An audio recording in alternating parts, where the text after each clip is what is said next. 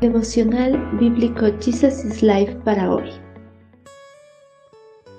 Bienvenidos para continuar en el libro de Job, capítulo 22. Obstinación con la culpabilidad. ¿Acaso él te acusa y trae juicio contra ti porque eres tan piadoso? No, se debe a tu maldad. Tus pecados no tienen límite. ¿Seguirás en las antiguas sendas por donde anduvieron los malvados? Sométete a Dios y tendrás paz, entonces te irá bien. Escucha las instrucciones de Dios y guárdalas en tu corazón. Si te vuelves al Todopoderoso, serás restaurado. Por lo tanto, limpia tu vida. Prosperarás en todo lo que decidas hacer y la luz brillará delante de ti en el camino. Los amigos de Job se habían obstinado tanto con la culpabilidad de Job que no aceptaban los argumentos que había expuesto su amigo para demostrar su inocencia. Por eso, en cada uno de sus discursos trataban de persuadir a Job para que admitiera su culpabilidad.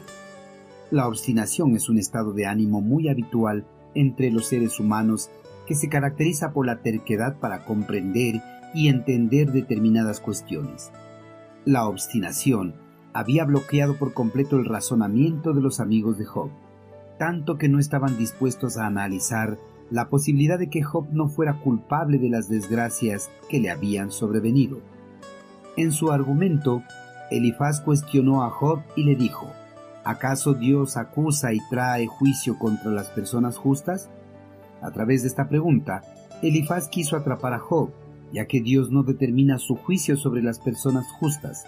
Los amigos de Job sabían que Dios en su justicia nunca derramará su juicio sobre los justos, porque si lo hacía, iría en contra de su esencia divina.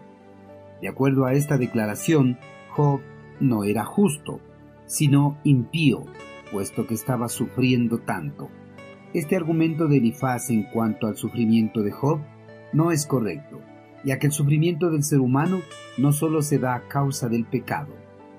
En su obstinación con la culpabilidad de Job, Elifaz afirmó contundentemente que el sufrimiento de Job no se debía a lo justo que era, sino a su maldad y a sus pecados que no tenían límites. La lógica de Elifaz era, entre más pecados, mayor es el sufrimiento.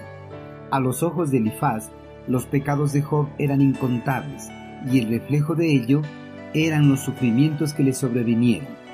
Aunque Job admitiera ser un pecador, no sería librado del sufrimiento que atravesaba, ya que su sufrimiento era una treta de Satanás para probar la sinceridad de la fe en Dios que profesaba Job. A toda costa, Elifaz quería que Job aceptara su culpabilidad, se arrepintiera de sus pecados, se sometiera a Dios, escuchara y guardara sus instrucciones en su corazón, ya que sólo así encontraría el perdón de Dios, la paz, la restauración de su vida, además prosperaría en todo lo que decidiese hacer la luz de Dios brillaría en todo su camino. Admitir la culpabilidad de un pecado no siempre tendrá resultados como las pintó Elifaz, ya que al admitir un pecado y pedir perdón a Dios, automáticamente no desaparecerán las consecuencias del pecado. Sin ninguna duda, Dios tiene el poder para perdonar toda clase de pecado, pero eso no implica que las consecuencias también desaparecerán. Queridos hermanos, los amigos de Job estaban tan obstinados con la culpabilidad de Job que mostraron un conocimiento parcial de la verdad y del carácter de Dios.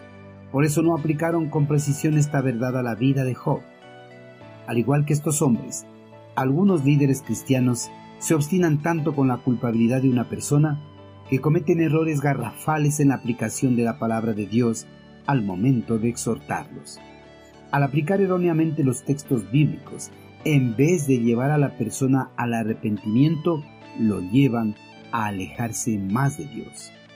Hermanos, al momento de exhortar a una persona al arrepentimiento, no nos debemos enfrascar en la culpabilidad de la persona.